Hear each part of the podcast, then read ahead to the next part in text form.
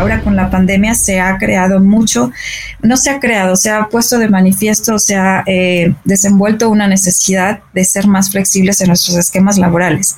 Entonces, empresas grandes que nunca hubieran considerado siquiera un espacio flexible para sus empleados, porque están muy acostumbrados, como les digo, a este concepto de ir todos a trabajar al mismo lugar, de estar todos juntos en el mismo lugar al mismo tiempo, eh, están eh, abriendo los ojos gracias a la pandemia se han dado cuenta que sí pueden eh, tener a sus empleados no en el mismo lugar.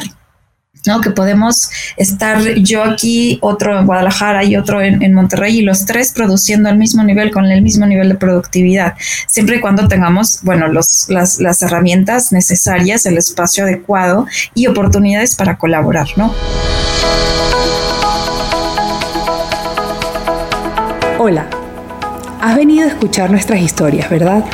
Entonces, bienvenido a Cuentos Corporativos, el podcast donde Adolfo Álvarez y Adrián Palomares hacen de juglares y nos traen relatos acerca del mundo de las empresas y de sus protagonistas. Prepárate a escuchar interesantes historias acerca del management, startups, compañías exitosas y fracasos empresariales. Pon a tono tus oídos y disfruta de este nuevo capítulo de Cuentos Corporativos. Y como todo cuento, este también empieza con un había una vez. Que lo disfrutes. Considero que es importante compartir con nuestros escuchas un punto que no debemos de pasar por alto. Así es, yo creo que siempre nos enfocamos en el desarrollo de nuestro emprendimiento, pero dejamos de lado elementos como el cuidar nuestra imagen y en particular nuestra piel. Yo no sé si la gente tiene en cuenta que la piel es el órgano más amplio del cuerpo. Incluso en los seres humanos adultos llega a tener casi 2 metros cuadrados y pesa cerca de 5 kilos, por lo que no es menor tener muy en cuenta lo que nuestra piel necesita. Y bueno, es por eso que queremos recomendarte la línea de cosméticos mediterránea. Se trata de productos italianos que nacen de una práctica ancestral, basados en ingredientes naturales y simples como el aceite de oliva. Yo les invito a entrar en su página de internet www.mediterránea.com.mx. Puedes encontrar productos dermatológicos y cosméticos para todas las personas, hombres y mujeres, todo tipo de piel y edad. Para conocer más, visita la página www.mediterránea.com.mx y realiza tu compra. Utiliza el código CUENTOS, con el cual vas a tener un 15% de descuento al realizar tu primer pedido. Hola a todos y bienvenidos a un nuevo episodio de Cuentos Corporativos. Yo soy Adrián Palomares. Y yo soy Adolfo Álvarez y nos sentimos muy contentos de que nos estén escuchando. Cuentos Corporativos es el podcast que relata la historia de mujeres y hombres que construyen, emprenden, innovan, se equivocan, fracasan y en la mayoría de los casos vuelven a comenzar. Vamos a escuchar la historia de vida de ejecutivos, emprendedores, coaches, líderes, artistas, músicos, chefs, científicos y para de contar. Es gente excepcional a quienes retamos a contarnos sus vidas y secretos con el fin de que podamos aprender de ellos. Comenzamos este nuevo episodio diciendo como siempre las palabras mágicas. Había una vez una joven mexicana a quien creemos le gusta jugar a las casitas. Mientras lo averiguamos, podemos decir que nuestra invitada estudió Ciencias de la Comunicación en la Universidad Nacional Autónoma de México y posee un máster de marketing en la Escuela de Negocios Grenoble en Francia. Nuestra invitada fue Project Leader responsable de Relaciones Públicas y Comunicaciones en el Instituto de Ciencias y Tecnología de la Ciudad de México. Fue Internal Communication Officer en Nissan Motor Corporation en París, Internal Communication Manager en Bank of America en México. Luego regresa a Nissan Motor Corporation donde fue donde su última posición fue Corporate Communication and PR Senior Manager para Latinoamérica y luego ocuparía el cargo de Corporate Communication Manager en la cadena hotelera Hilton. Hoy recibimos a Cristina Sansen, Head of Public Affairs and Communications para North American Latam de WeWork, la empresa líder en espacios de trabajo colaborativos con más de 800 ubicaciones y 600 mil miembros en 39 países. WeWork abrió operaciones en México y ahorita nos va a corregir Cristina si estamos en un dato erróneo o no, hace cinco años, siendo el primer mercado de la compañía en América Latina. Tenemos entendido que la Ciudad de México junto con Sao Paulo son dos de los mercados más importantes de la región para la compañía. Según un artículo de la revista Forbes del año 2020, Ciudad de México está en el top 5 de importancia para la compañía, luego de Shanghái, Nueva York y Londres. Bienvenida Cristina a Cuentos Corporativos. Y bueno, pues antes de conocer más acerca de WeWork, queremos conocer un poco de ti. ¿Quién es Cristina Sansen o quién no es Cristina Sansen? ¿Qué nos puedes platicar de ti? Bueno, pues primero muchísimas gracias Adrián y Adolfo. Estoy bien contenta de estar acá con ustedes. Me gusta mucho el tipo de comunicación que manejan, cómo cuentan estas historias maravillosas, porque justamente es mi pasión, contar historias y encontrarlos, eh, como ustedes le llaman, los cuentos detrás de cada compañía, ¿no? Hay historias maravillosas detrás y estoy feliz de estar acá. Así que bueno, eh, ¿quién es Cristina? La verdad es que soy una mujer de muchos roles que todos los días lucha con todas sus fuerzas por encontrar un balance entre todos estos roles. Soy mamá de dos niños muy chiquitos, que como entenderán en medio de una pandemia ha sido un reto tremendo y me ha enseñado muchísimas cosas, pero también soy la profesionista ambiciosa que quiere crecer mucho, que tiene una larga trayectoria y que ha estudiado y que se ha preparado muchísimo para llegar a donde está. Y también soy emprendedora de diversos negocios que han funcionado y no. Y también eh, me he certificado como health coach o asesora de salud, también en una búsqueda por pues exponenciar el potencial, ¿no? Es salud mental, espiritual, etcétera. Y además eh, soy alguien que sí se toma el tiempo de prepararse, de aprender y de experimentar muchas cosas nuevas siempre. Soy gran lectora, así que por ahí también soy súper fan de ustedes en ese sentido. Y bueno, ¿quién no soy? Eh, en realidad, como les digo, busco por encontrar el balance. Entonces, en mi rol de mamá, por ejemplo, no soy el estereotipo de la mamá que se queda en casa y que, que tiene todo bajo control y tiene eh, a los niños perfectos eh, y, vive para eso, ¿no? Eh, soy pero tampoco soy la profesional que pasa 15 horas en la oficina y que pasa muy poco tiempo con sus hijos, o sea, y que, y que quizá este, sacrifica mucho tiempo con la familia por, por el desarrollo profesional. Yo creo fielmente en el balance, creo que sí se puede, este, pues tener una vida donde crezcas profesionalmente, crezcas para ti y también tengas una familia y unos niños que, estén bien y, hacia adelante, ¿no? Profesionalmente, eh, no soy la persona que busca crecer a toda costa, pero sí soy la persona ambiciosa que quiere crecer y que, va a hacer lo necesario para hacerlo, que quiere seguir creciendo y que quiere seguir impactando sobre todo eh, pues la vida de las, de las personas y los equipos que me, ha tocado conocer y liderar en, los, las diferentes posiciones que, que me ha tocado. Es una sorpresa que no teníamos eh, bajo el radar que habías emprendido algún tipo de negocio. ¿Nos puedes contar qué hiciste? Sí, pues en realidad mi esposo y yo hacemos muchas cosas. Em, él es fotógrafo, entonces yo eh, cuando tuve a los niños y todo me empecé a, meter mucho en el tema de la fotografía familiar infantil, entonces emprendimos un estudio fotográfico completamente especializado en estudios, ya saben, de los bebés, ¿no? Que es una fotografía muy especializada.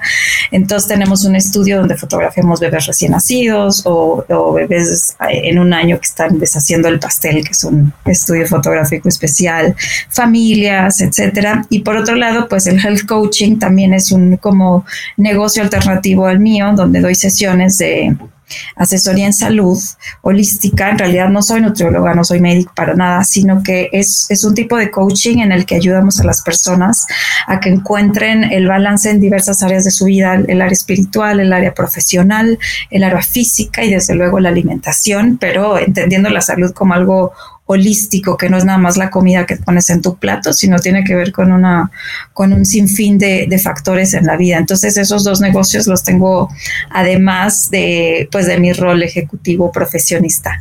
Y sin entrando un poco en materia en relación a WeWork, desde hace muchos años han existido las oficinas en renta, ¿no? Pero, ¿qué hace de WeWork diferente? ¿Qué resuelve WeWork y cómo nace esta idea de espacios colaborativos? Pues, pues fíjate que eh, en México, como bien lo dijeron ustedes, estamos por cumplir cinco años. Fuimos el, primer, la primera ciudad en Latinoamérica, pero el eh, WeWork ya tiene 10 años. Es un concepto que empieza en Nueva York y que justamente llega a, a tratar de llenar un gap que había en donde la oficina corporativa era un poco un poco muy tradicional, un poco cuadrada. Incluso nosotros pensamos eh, en la oficina como algo un lugar específico, con un horario específico, donde nos reunimos a trabajar todos al mismo tiempo. Y es un concepto que, bueno, gracias a la pandemia ya está, perdón, transformándose, ¿no? Pero en este momento pues, eh, hubo una persona visionaria que fue el primer CEO de, de, WeWork que pensó en espacios colaborativos y flexibles, que quiere decir que tu espacio de oficina lo puedes usar para diversas cosas, pero sobre todo también para crear una comunidad en donde eh, tu labor trascienda las paredes de tu oficina, puedas conectarte con otros profesionistas que buscan lo mismo que tú. De inicio, sí fue un concepto que estuvo más enfocado en emprendedores, en personas con startups, con pequeñas empresas que iban iniciando y que necesitaban construir estas redes de estratégicas para eh, conocer más gente, ampliar su negocio, conocer más clientes estratégicos, etcétera. Y ahí fue donde esta persona eh, piensa en, en espacios en donde puedas compartir con otras personas y además no tengas que ligarte eh, a un contrato eh, específico de varios años para un, para un espacio específico, ¿no? Eh, todo esto está basado en el concepto de la flexibilidad, en lo que tú necesitas para tu negocio. Ya de ahí, pues que el concepto fue evolucionando hasta ser lo que es hoy, que ya realmente nosotros no nos definimos como un coworking Así, así se conoce la industria, efectivamente, pero nosotros nos definimos más allá. Somos proveedores de espacios flexibles porque también damos eh, servicios a empresas grandísimas de Fortune 500 y multinacionales de más de mil personas. Entonces, un concepto que, hay que ha crecido, evolucionado, es un concepto joven, pero justamente la pandemia nos ha dado una oportunidad tremenda de revalorar eh, estos conceptos, que seguramente ya hablaremos de esto. Sí, justo te quería consultar sobre la operación de WeWork en el mundo, en América Latina, cómo, cómo migran de ese concepto de, de mm, coworking a espacios flexibles. Y una última parte de la pregunta, ¿cómo manejan la parte de la cultura de cada región? Porque el open space y los espacios flexibles es un concepto muy padre, pero que a veces hace cortocircuito en la mente de diferentes tipos de ejecutivos dependiendo de cuán abiertos estén a este tipo de, espacios, ¿no? Tú, pero tú, por favor, oriéntanos e ilumínanos cómo manejan este sinfín de este crisol de, de gustos. Pues sí, realmente es uno de los, de los challenges, de los desafíos yo creo que tenemos ahorita, el poder eh, entrar en la mente justamente de estos corporativos grandes tradicionales y que eh, puedan vernos como un verdadero aliado de negocios. Acá, como les platicaba, la percepción eh, colectiva es que somos una empresa de coworking que le habla a emprendedores, a pequeñas empresas que van iniciando, que no necesitan de grandes corporativos para operar, etcétera. Entonces, nosotros nacimos como ese concepto, pero justamente las necesidades eh, y nuestra huella en el mundo fue creciendo. Tuvimos un boom, una expansión tremenda en los primeros años de la compañía. El concepto fue muy bien acogido. Muchos inversionistas se interesaron en el concepto y eso nos llevó a tener una expansión a una expansión exponencial, crecimos mucho y muy rápido. Entonces, eh, eso nos abrió muchas posibilidades porque de repente teníamos corporativos que tenían presencia no solo en México, sino también en Sao Paulo y también en Buenos Aires, ¿no? Entonces, nosotros éramos los que teníamos la posibilidad de ofrecerles estos espacios en diversos países, no solo en diversos puntos de la ciudad, sino en diversos países. Esta huella global nos ha abierto las posibilidades de justamente dar servicios a corporativos muy grandes. Sin embargo, todavía hay un gap enorme eh, entre las empresas que eh, ven a los espacios flexibles como algo lejano, como algo que no es para ellos. Y este es el challenge al que nosotros nos, nos enfrentamos y en el que estamos completamente enfocados, realmente, porque ahí, ahí es donde vemos nosotros el mayor nicho y, el, y la menor oportunidad que tenemos de dar servicios a estas empresas grandes que se expanden o que, o que reducen su huella o que quieren convertirse en una empresa flexible. Ahora con la pandemia se ha creado mucho, no se ha creado, se ha puesto de manifiesto, se ha eh, desenvuelto una necesidad de ser más flexibles en nuestros esquemas laborales. Entonces, empresas grandes que nunca hubieran considerado siquiera un espacio flexible para sus empleados, porque están muy acostumbrados, como les digo, a este concepto de ir todos a trabajar al mismo lugar, de estar todos juntos en el mismo lugar al mismo tiempo, eh, están eh, abriendo los ojos gracias a la pandemia y se han dado cuenta que sí pueden eh, tener a sus empleados no en el mismo lugar, ¿no? Que podemos estar yo aquí, otro en Guadalajara y otro en, Monterrey y los tres produciendo al mismo nivel, con el mismo nivel de productividad, siempre y cuando tengamos, bueno, los, las, las herramientas necesarias, el espacio adecuado y oportunidades para colaborar, ¿no? Entonces, estas empresas que se han abierto y que han visto eh, en nosotros una oportunidad, ahorita es cuando es, es el momento de aprovechar y de eh, implementar estos espacios y formatos flexibles que al final del día generan no solo eficiencias económicas, sino también bienestar laboral para el empleado, que tiene la oportunidad de quizá tener em, espacios eh, flexibles y formatos híbridos en donde puede un día trabajar desde casa y quizás estar más cerca de la familia, ahorrarse el trayecto de una o dos horas a la oficina y otros días irse a la, oficina en donde tiene la oportunidad de colaborar con sus colegas, de establecer nuevas estrategias, de hacer sesiones de brainstorming. Entonces, toda una transformación en el rol de la oficina que estamos viendo ahora.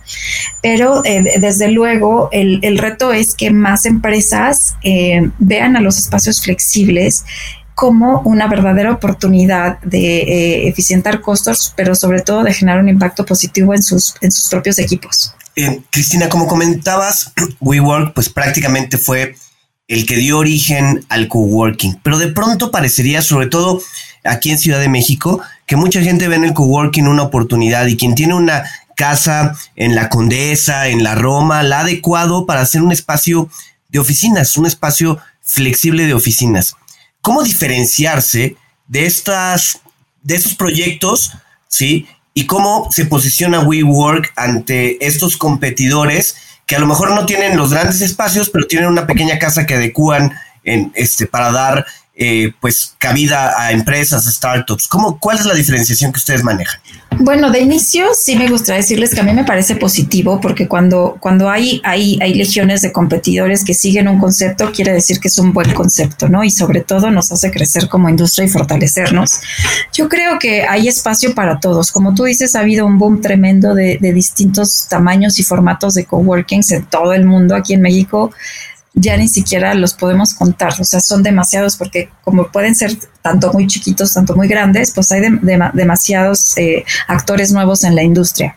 Sin embargo, eh, eh, yo creo que estamos en un momento positivo para todos. Las cifras nos dicen que vamos, que estamos en un momento emblemático para la, para la industria del, del espacio flexible. Por ejemplo, hay empresas como CBRE, que es una consultora muy, muy relevante en el real estate, y ellos afirman que el 86% de las empresas ya están incluyendo estrategias de espacio flexible en sus estrategias de real estate. Entonces, la verdad es que hay espacio para todos. ¿Qué es lo que yo creo que a nosotros nos, nos diferencia? Pues básicamente es, es, nuestro tamaño, la huella global, la experiencia que tenemos eh, en cuanto a flexibilidad. Nosotros eh, desde el día uno, nuestra promesa principal es la flexibilidad, ¿no? El, el, poder adecuar tus espacios y tu tiempo de trabajo y transformar tu forma de trabajar para mirar hacia un futuro más productivo, más innovador, etcétera. Y eso es justamente lo que el mundo está necesitando ahorita. Entonces, eh, lo que nos diferencia es esta experiencia de 10 años, este, este, esta primera fila que tenemos para hablar con empresas de todos los tamaños y entender sus necesidades, que es lo que hemos hecho durante toda la pandemia, acercarnos a estos miembros, como nosotros les llamamos, eh, y platicar, o sea, eh, cómo te ha impactado esta pandemia, qué es lo que necesitas en términos de espacio, de trabajo, de comunidad. Y nuestra huella global, como ustedes los dijeron, pues prácticamente estamos en todas las ciudades más importantes del mundo, más de 150 ciudades, etcétera. Em, esa huella global nos da una oportunidad tremenda de, servir a empresas que quieren expandir su huella en otros países o de personas que son simplemente viajeras, ¿no? Tenemos hasta trotamundos que tienen una membresía All Access, que significa que tienen acceso a todos los WeWorks del mundo y que se la viven viajando y a la ciudad a la que van, ahí se pasan un mes y van a su WeWork a trabajar, ¿no? Desde esa persona hasta eh, empresas globales que, como les digo, tienen presencia en diferentes eh, países. Y eso les da acceso no solo a espacios inspiradores y adecuados para trabajar, sino a una comunidad eh, tremenda para hacer networking que hoy en día es súper, súper importante. Entonces yo creo que esa parte tan fuerte que tenemos nosotros de conectar a nuestras empresas y nuestra presencia global es yo creo que lo que nos diferencia en, en la industria de los espacios flexibles. Eso me da pie para preguntarte cómo está la estructura de la cartera de clientes de WeWork, porque como bien mencionas al principio se escuchaba mucho hablar de startups y de freelancers, pero hoy en día, ¿cómo es ese porcentaje de distribución? ¿Cuántos son empresas grandes? ¿Hay alguna empresa emblemática que nos pudieras comentar o varias empresas que hoy en día estén operando de manera permanente en WeWork? Y me parece que había una de música que, que estaba muy fuerte. Pero bueno, por favor, platícanos tú. Pues mira, la verdad es que estamos completamente enfocados en estas empresas grandes que se les llamamos nosotros nuestros miembros enterprise, ¿no? Y son a partir de 50 miembros ya son empresas grandes que se mudan a los espacios de WeWork y en el eh, hacia porque las cifras van cambiando muchísimo y obviamente con la pandemia pues tuvimos muchas bajas, también muchos que se nos unieron, pero hasta el año pasado teníamos un porcentaje casi a nivel global, casi del 50% de empresas enterprise y lo demás eran entre medianas y pequeñas empresas, lo cual para nosotros es fantástico, pero todavía queremos eh, crecer un poco más.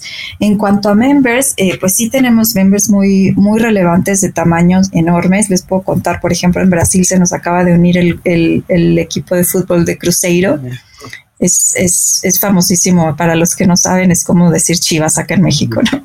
Entonces, eh, eh, es un. Es, eh, para nosotros es una gran noticia porque es, es, un, es una empresa de como 200 personas, las oficinas corporativas del club de fútbol y eh, pues ellos confiaron en WeWork ahorita en medio de la pandemia para tener sus espacios flexibles. Ellos van a transformar una parte de sus espacios en estudios de grabación. Entonces eso les dice mucho de la flexibilidad que, nosotros les damos a las empresas. Em, más, más allá de clientes más grandes, la verdad es que muchos eh, tenemos políticas de privacidad que no puedo abrir muchos, pero em, pues sí les puedo decir que nos estamos moviendo justo a ese mundo de las, de las compañías enterprise sin descuidar desde luego a las pequeñas empresas, a los emprendedores, seguimos súper, súper enfocados también en ese, en ese nicho, porque al final pues es, es donde empezamos y tenemos eh, mucho conocimiento y mucha experiencia en el, en el nicho y en todo, lo, todo el valor que les podemos dar a los emprendedores en cuanto a comunidad, en cuanto a crecer de la mano, etcétera. De hecho, hablando de emprendedores o de otro tipo de nicho, me llama la atención que hay una podcaster mm, paisana de mi parte muy famosa que graba en Miami en WeWork, Erika de la Vega. Eh, ah, ese tipo de, iniciativas es algo que también ustedes suelen impulsar o es algo que incluso podrían comenzar a explorar, porque hace poco, ahorita que mencionas Guadalajara, también vi una oferta de espacios para podcasters, no solamente de audio, sino de, mm, de video. Entonces hay oficinas que se están adecuando para que el espacio sea un espacio bonito, sea un espacio adecuado para, para los youtubers, etcétera. Sienten que ahí hay algún tipo de nicho. Sí, la verdad es que sí se nos han acercado justamente eh, personas que, por ejemplo, en el ámbito de la educación, que ahora ya es muy, eh, muy virtual, muy digital, pues ahora hay muchas universidades 100% digitales que requieren estudios de grabación para grabar las, las clases, las sesiones, etcétera. Y creo que es un nicho interesantísimo para irlo desarrollando, pero desde luego que nuestros espacios están abiertos para que las empresas adecúen sus espacios como gusten, ¿no? Eh, por eso no me extraña que tengamos una podcaster famosa en Miami y que ella haya adecuado su espacio para tener un espacio adecuado donde ella se sienta cómoda, donde pueda conocer más gente, llevar a sus invitados a un lugar lindo, eh, recibirlos en un espacio muy, muy adecuado, ¿no?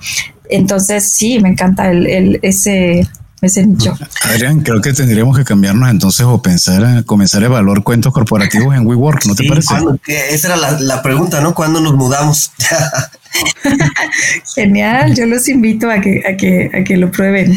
Cristina, eh, parte de la oferta inicial, sobre todo de, de WeWork o toda esta parte del coworking, tenía que ver con la colaboración con que eh, la gente comenzara a identificar o a encontrar nuevos contactos, colaborar con ellos y trabajar en conjunto. Eh, mi primera pregunta sería, ¿cómo promueven esa colaboración. Y la segunda es, si ustedes están enfocando a un nicho más enterprise, no se corre el riesgo de que esa colaboración se vea afectada, porque justo las empresas más grandes pues van a ser más celosas de su información, más celosas de cuidar convenios de confidencialidad, todo eso.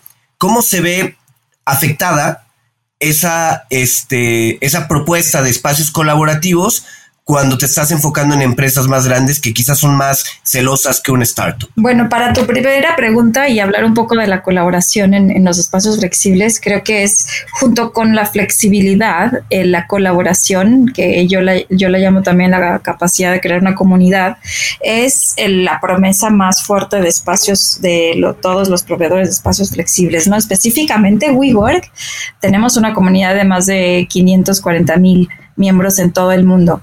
Entonces, esta realmente es también una de las verdaderas razones por las que muchas personas deciden mudarse a WeWork. Ahora, lo que comentas de los enterprise, em, si bien las, las, empresas más grandes tienen pues sus espacios más brandeados, más eh, adaptados a su propio branding, a su propia cultura, también eh, el espacio de WeWork es, por ejemplo, si tú tienes 500 empleados en tres pisos de un edificio, cada piso tiene su área común y en esa área común todos confluyen, ¿no? Entonces, eh, la comunidad quizás se quede en esa enterprise, pero al final tienen todos los recursos para conectarse con cualquier otra enterprise o cualquier otra empresa mediana o chiquita para encontrar cualquier cosa que necesiten. Y eso se da mucho en los espacios de WeWork. Cuando una empresa necesita un proveedor de servicios de marketing, por ejemplo, o de servicios de audio y video, etcétera, ellos pueden buscar entre la comunidad de WeWork y ver quién está más cerca de su edificio, eh, cuáles son las opciones que tiene, contactarlos directamente. Entonces se crea una verdadera comunidad estratégica eh, para el crecimiento de, todas las empresas.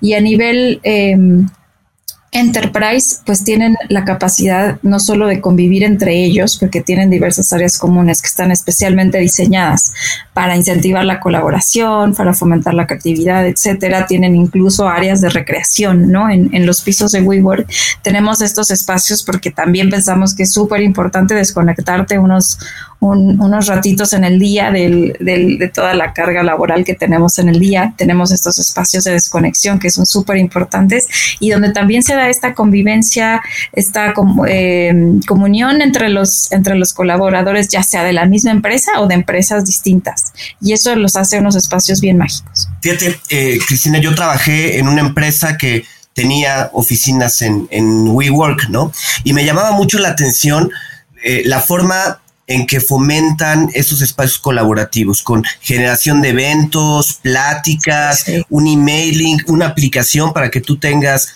contacto. Pero, pero creo que se genera también una cultura muy diferente. Yo recuerdo que de pronto llegaba gente a nuestra oficina a tocar la puerta y decir, oye, ¿a qué se dedican ustedes? ¿Qué hacen? Este, veo que tienen una publicidad de esto pegado afuera. Eh, no sé, ¿les interesa platicar de tal tema? Era una, una cultura no formal, o sea, por un lado está la parte de los eventos y todo que promueve WeWork, pero una cultura informal que se presta ese tipo de, de conversaciones, ese tipo de colaboraciones. Algunas cuajan, algunas se concretan y otras no necesariamente, pero se vuelve algo muy interesante. Sí, sí, como te digo, es, es que en sí los espacios están diseñados para eso. Y todos los recursos que nosotros hemos creado alrededor de eso, como bien dices tú, tenemos una app, tenemos eh, canales de comunicación interna entre miembros, newsletters, eh, emails, tenemos pizarrones, pizarras en los pisos, eh, siempre tenemos una agenda durante el mes con diversos eventos y diversas oportunidades de networking, tenemos muchas oportunidades muy específicas de nicho, de industria, etcétera, pláticas de los mismos members. O sea, son oportunidades valiosísimas para eh, dar a conocer tu servicio, lo que haces, etcétera, etcétera. O sea que si yo, por ejemplo, soy una empresa de un servicio business to business, yo pudiera tener una alianza o proveer una alianza con WeWork para que mis productos de alguna forma se pudieran presentar a tu comunidad. Sí, sí, totalmente. Ah, qué interesante, ¿no? Porque con 540 mil miembros es, es un mercado súper interesante porque además ya los tienes perfilados, ya son, estamos hablando de que ya son o pymes o son grandes y medianas empresas. Entonces, ¿cómo y cómo es ese proceso? ¿A dónde deben acercarse las empresas para poder tener este tipo de, acercamiento? ¿Te refieres a empresas eh, externas de WeWork o miembros de WeWork? Externas de WeWork.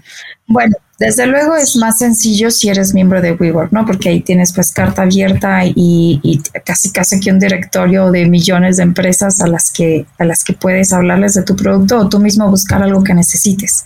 Y eso se crea naturalmente en WeWork. Hay gente muy muy comprometida, enamorada del concepto de WeWork y que casi casi nada más quiere trabajar con con miembros de la comunidad. Y para las empresas externas, bueno, sí es un proceso más eh, digamos, más elaborado porque hay que, hay que revisar otros factores si les, si les conviene a los miembros, si es un beneficio que, que es benéfico para todos, etcétera.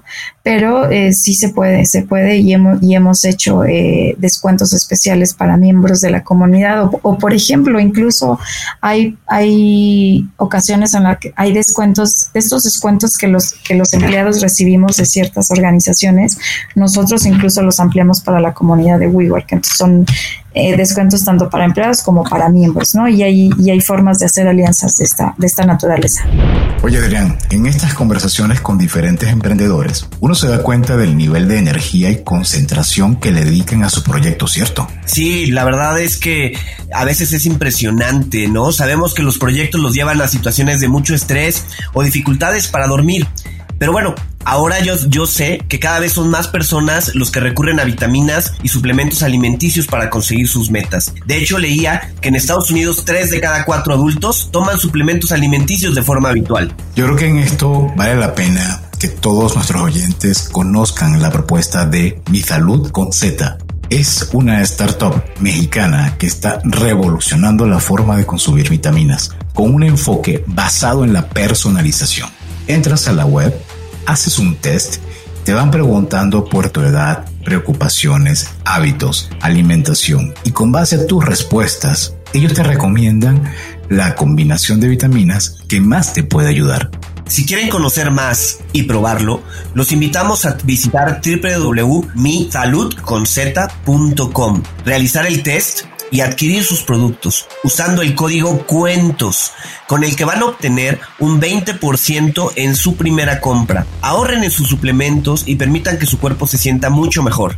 Les invitamos a que entren a www.misalud.com y usen el código cuentos para un 20% de descuento y así tengan una mejor calidad de vida. Ahora con la situación de la pandemia, pues todo el tema de oficinas se, se volteó de cabeza, ¿no? Se habla de que miles de metros cuadrados que estaban destinados a oficinas han quedado a nivel mundial libres, ¿sí? Y, en muchos casos hay muchísimas empresas que pues han mandado a sus empleados a trabajar desde casa. Eh, ¿Cómo está afectando o cómo ha afectado esta pandemia a WeWork? Pero ¿cómo eh, más allá de eso, ¿cómo se están reinventando? ¿Cuáles son los nuevos modelos de negocio que WeWork está eh, impulsando con la idea de contraponer todo ese tema de la pandemia? Sí, este es un tema que realmente me apasiona, así me encanta porque entramos en temas de nuevos paradigmas y transformar la historia y, y etcétera. Nosotros lo vemos así, o sea, realmente, si ustedes se ponen a pensar, llevábamos más de 300 años trabajando de la misma forma, de cuando se dio la revolución industrial y se empezaron a hacer las líneas de producción y luego la oficina eh, trató de emular un poco ese sistema y se hicieron grandes filas de escritorios donde había un supervisor y si te pones a analizar, seguíamos trabajando igual eh, en una línea de escritorios con un supervisor de 8 a 6 de la tarde, todos juntos en el mismo lugar, cinco días a la semana, ¿no? Llegó la, el Internet y ni siquiera con el Internet transformamos nuestro modelo. Fue cuando llegó la pandemia y realmente nos obligó a migrar de un día a otro a un formato remoto. Todos nos fuimos a casa de un día para otro, algunos estábamos preparados, otros no. Pero bueno, con el pasar de los meses aprendimos muchísimas cosas. Eh, en específico aprendimos que podíamos eh, mantener nuestra productividad, que, el empleado respondía y que seguía produciendo y generando resultados. Sin embargo, también nos dimos cuenta de que, bueno, empezó a afectar en otras áreas de la cultura laboral, el engagement, eh, la salud emocional de los colaboradores, porque esa falta de interacción, esa falta de poder colaborar con tus colegas, pues tiene efectos también en la, en la en la capacidad de una empresa de desarrollarse, de innovar, etcétera, ¿no? Entonces fuimos aprendiendo todo en estos meses. Desde luego nos afectó, como a cualquier empresa casi casi en el mundo, nos afectó. Muchas, muchas, muchas empresas tuvieron que dejar nuestras oficinas, eh, tuvimos un impacto. Sin embargo, con el pasar de los meses vimos que esto era una oportunidad tremenda, que nunca como ahorita se había valorado la flexibilidad en un espacio de trabajo y la flexibilidad era algo que nosotros ofrecemos desde el día uno. Entonces empezamos, como ustedes bien dicen, a ver, eh, a estudiar, a tener conversaciones con los miembros, eh, a entender realmente las nuevas necesidades y a, y a diseñar nuevos productos y fortalecer ciertas ofertas que ya teníamos. Por ejemplo, la oferta de la flexibilidad, ¿no? Empezamos a ver nuevas tendencias, tendencias como eh, los modelos híbridos de voy tres días a la oficina, tres días me quedo en casa o modelos de, de skeleton staffing, que tengo una oficina para 100 personas, pero la mitad de la semana van 50 y la mitad de la semana van los otros 50. O ofrecer a mis empleados la posibilidad de ir a una oficina satélite eh, alrededor de la, de la ciudad que no les que no les signifique que ellos tengan que trasladarse de un punto a otro, de polo a polo de la ciudad, ¿no? Todas estas ofertas que nosotros ya teníamos, la gente las empezó a revalorar y dijo, bueno, no necesito tener a mi empleado tal vez en esta específica oficina los cinco días, pero sí necesita tres días un espacio adecuado para trabajar. Entonces voy a poner una oficina satélite pequeña en el sur y una en el norte y voy a tener unos headquarters mucho más eh, reducidos en el centro de la ciudad, por darles un ejemplo, ¿no? Entonces las empresas empezaron a abrir todo el panorama que tenían de, de opciones porque se dieron cuenta que la gente no necesitaba estar en el mismo lugar. Entonces de ahí, por ejemplo, en Estados Unidos nosotros ya lanzamos una membresía que se llama All Access. All Access quiere decir que tú tienes eh, un espacio de oficina asegurado en cualquier WeWork del mundo. Entonces, eh, esto ya está completamente operando en Estados Unidos y les da a las, a las empresas la posibilidad de proveer a sus empleados un espacio inspirador, adecuado y con todos los otros beneficios de estar en WeWork cercano a su casa, reduces el riesgo de contagio, reduces el tráfico, reduces la huella ambiental. Es realmente una transformación urbana, urbana, ¿no? Este, las dinámicas de las ciudades incluso se pueden ver impactadas con esto. Y eso es lo que nosotros vemos en el futuro realmente. O sea, que las oficinas ya sean un aliado para ti, que tú puedas elegir dónde trabajas, cómo trabajas, en qué horario, y tú realmente defines este, este esquema en el que tú eres más productivo.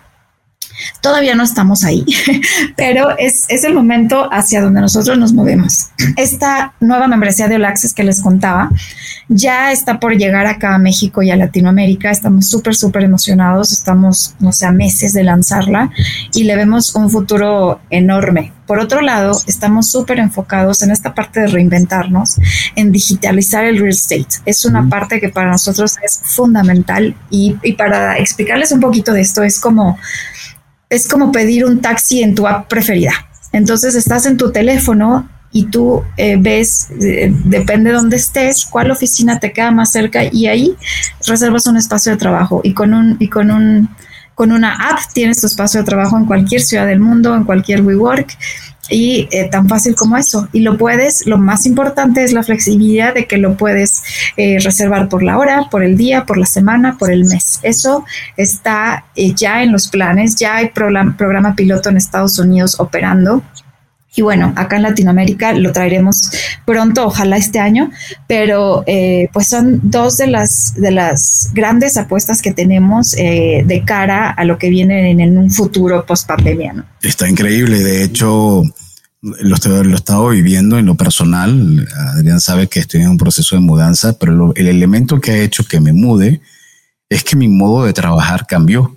Y entonces ya yo no puedo seguir trabajando en la sala de mi casa. Yo necesito un espacio para poder trabajar. Sí, claro. Y eso está haciendo que antes que yo buscaba mudarme cerca de mi sitio de trabajo, ahora busco mudarme donde realmente podamos convivir y que la familia tenga un espacio para cada cosa adecuada y que eso no inhiba que yo pueda seguir siendo productivo.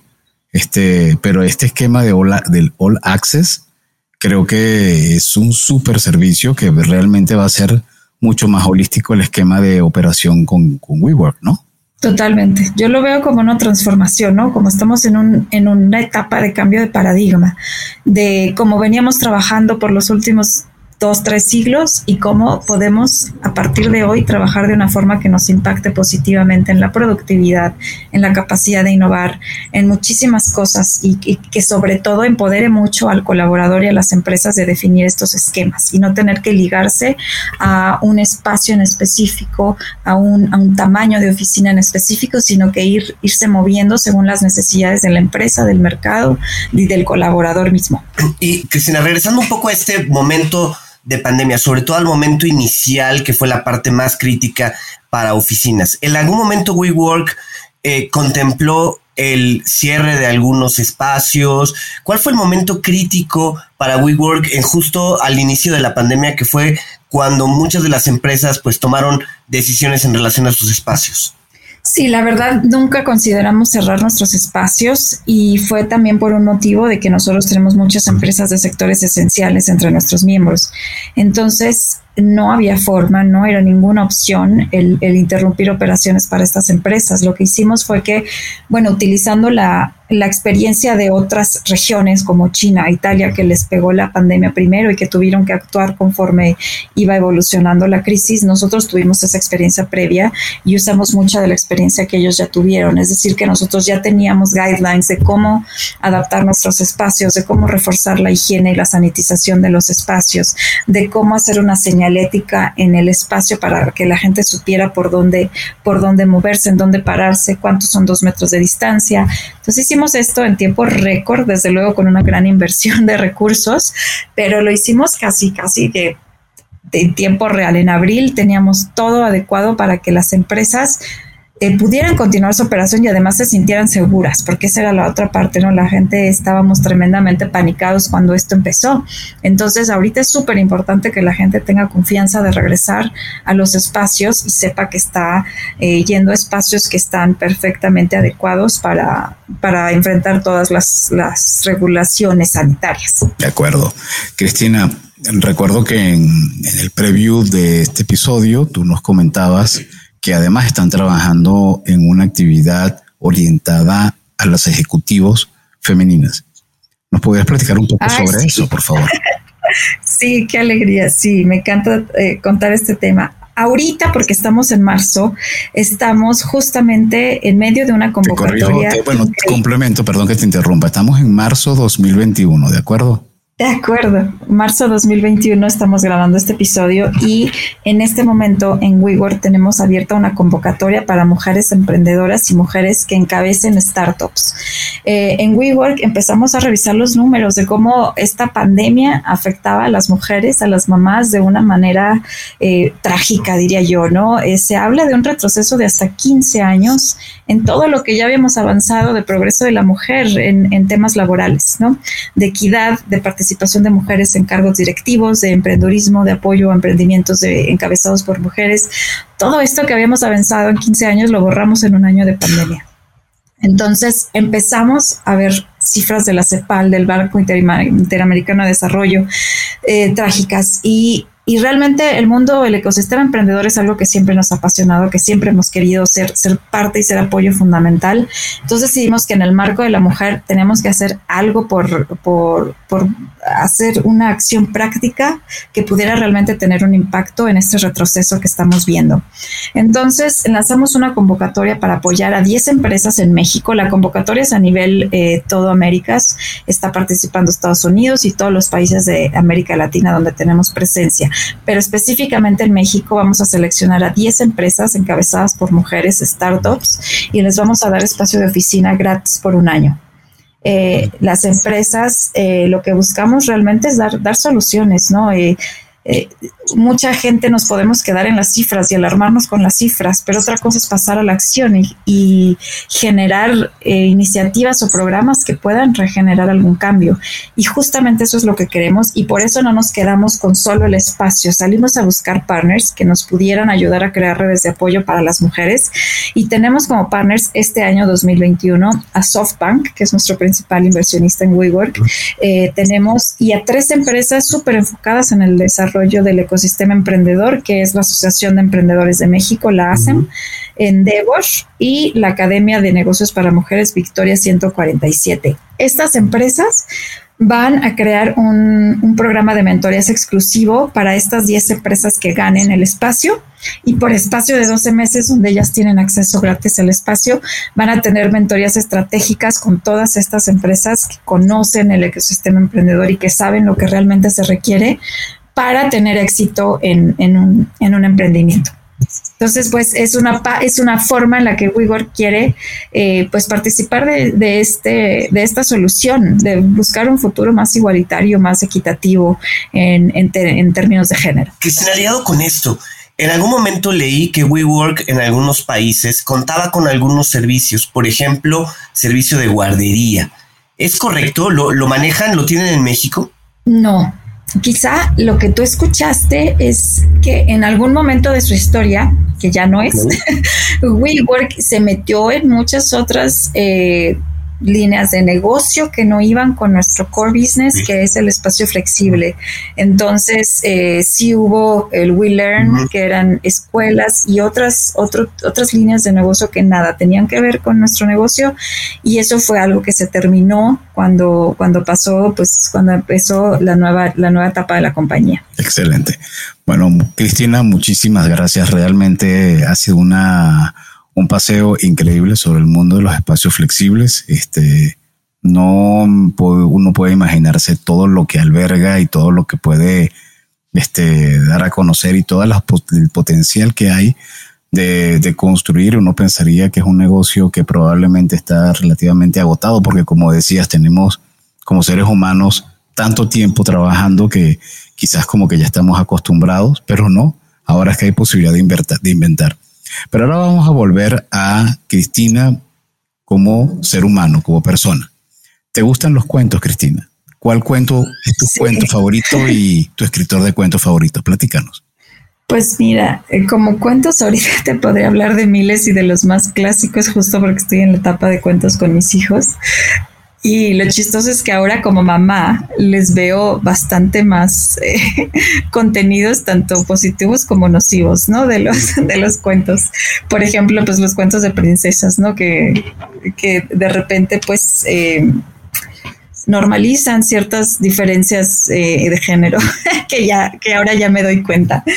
Pero bueno, hablando de, un cuento que a mí me marcó muchísimo y no sé si, si recae en el género de cuento, pero está contado como un cuento que es El Principito.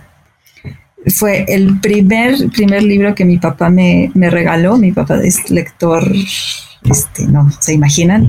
Entonces yo en vez de en vez de recibir muñecas, toda mi infancia recibí libros y cuentos de, cumpleaños y de Navidad y ahora me quejo, pero al final fue, fue algo que me formó mucho.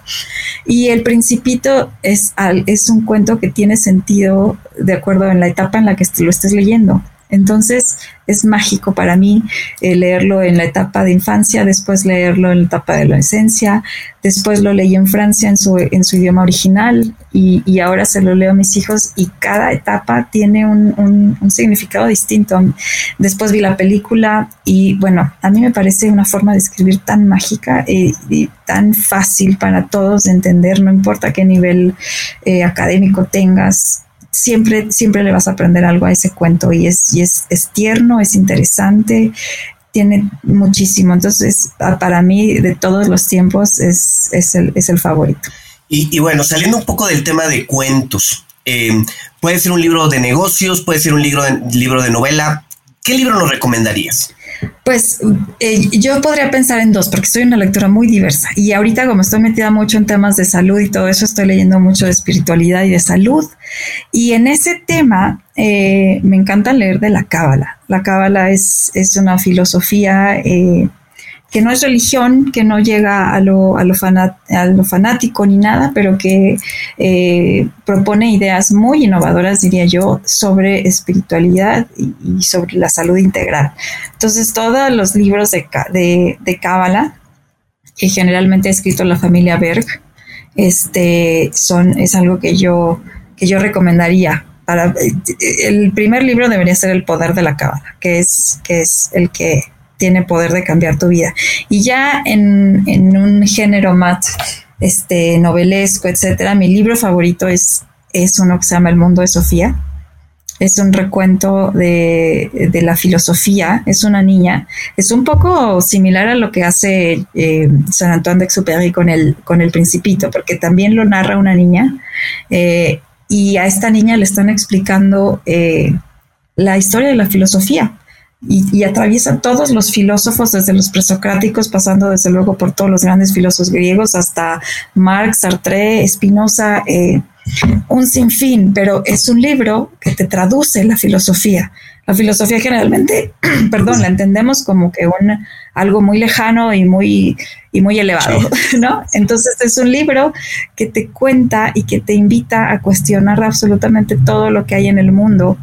Entonces, eh, la historia de la filosofía para mí es apasionante y entendida desde los lentes de una niña pues es, fantástica. Entonces les recomiendo muchísimo El Mundo de Sofía.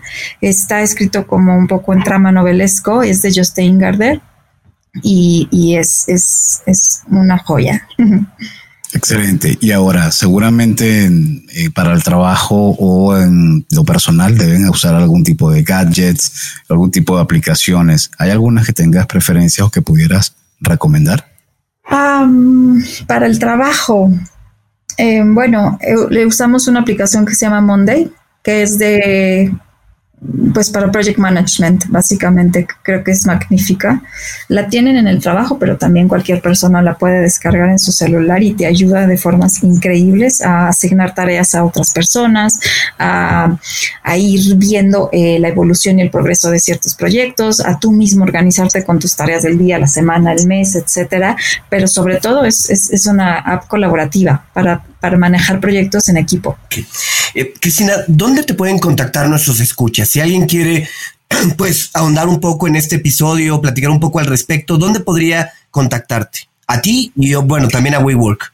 Pues desde luego en, LinkedIn, en mi perfil Cristina Sansen, pero también les puedo, les puedo dar mi correo que es tal cual cristina.sansen arroba wework.com y ahí con mucho gusto recibo sus mensajes.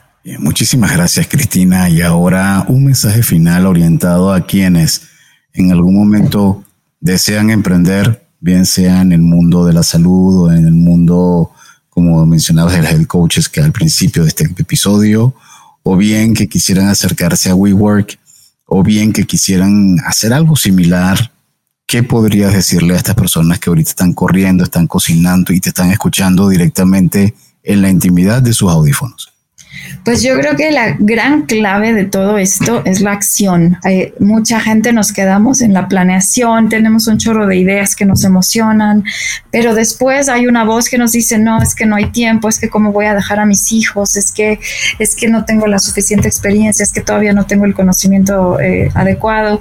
Millones de voces que nos, que nos detienen. Entonces, eh, yo creo que la clave para mí ha sido accionar y accionar poquito, ¿eh? no grandes acciones, porque realmente equilibrar una vida como la que llevamos muchas mujeres de profesionista, mamá emprendedora, bla, bla, bla, es demasiado complicado. Entonces las pequeñas acciones que sí puedes hacer en tu día, ya sea escribir una entrada de tu blog, ya sea contactar a un cliente para, para ya sabes, retomar el contacto, esas acciones son pequeñas victorias que si las vas sumando cada día empiezas a hacer grandes diferencias. Entonces, lo que sea que, que estén emprendiendo, que estén haciendo a donde quieran llegar, tomar una acción cada día, eso nos va a acercar muchísimo. Cristina, muchísimas gracias. La verdad es que ha sido un episodio muy interesante. Em, gracias por, por acompañarnos y bueno, a ustedes que nos escuchan, muchísimas gracias por llegar al final de este episodio.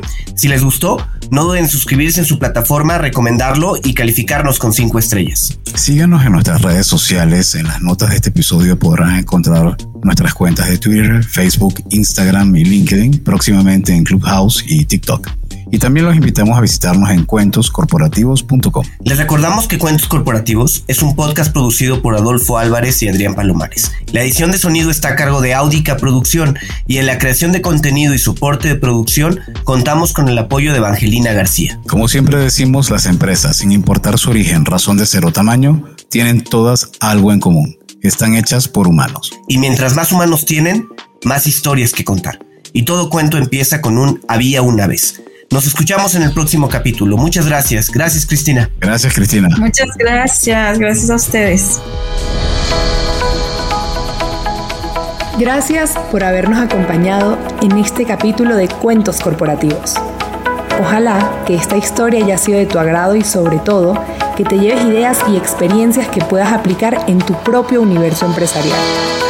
Esperamos que nos escuches nuevamente y recuerda, todos los cuentos comienzan con un había una vez. Hasta la próxima.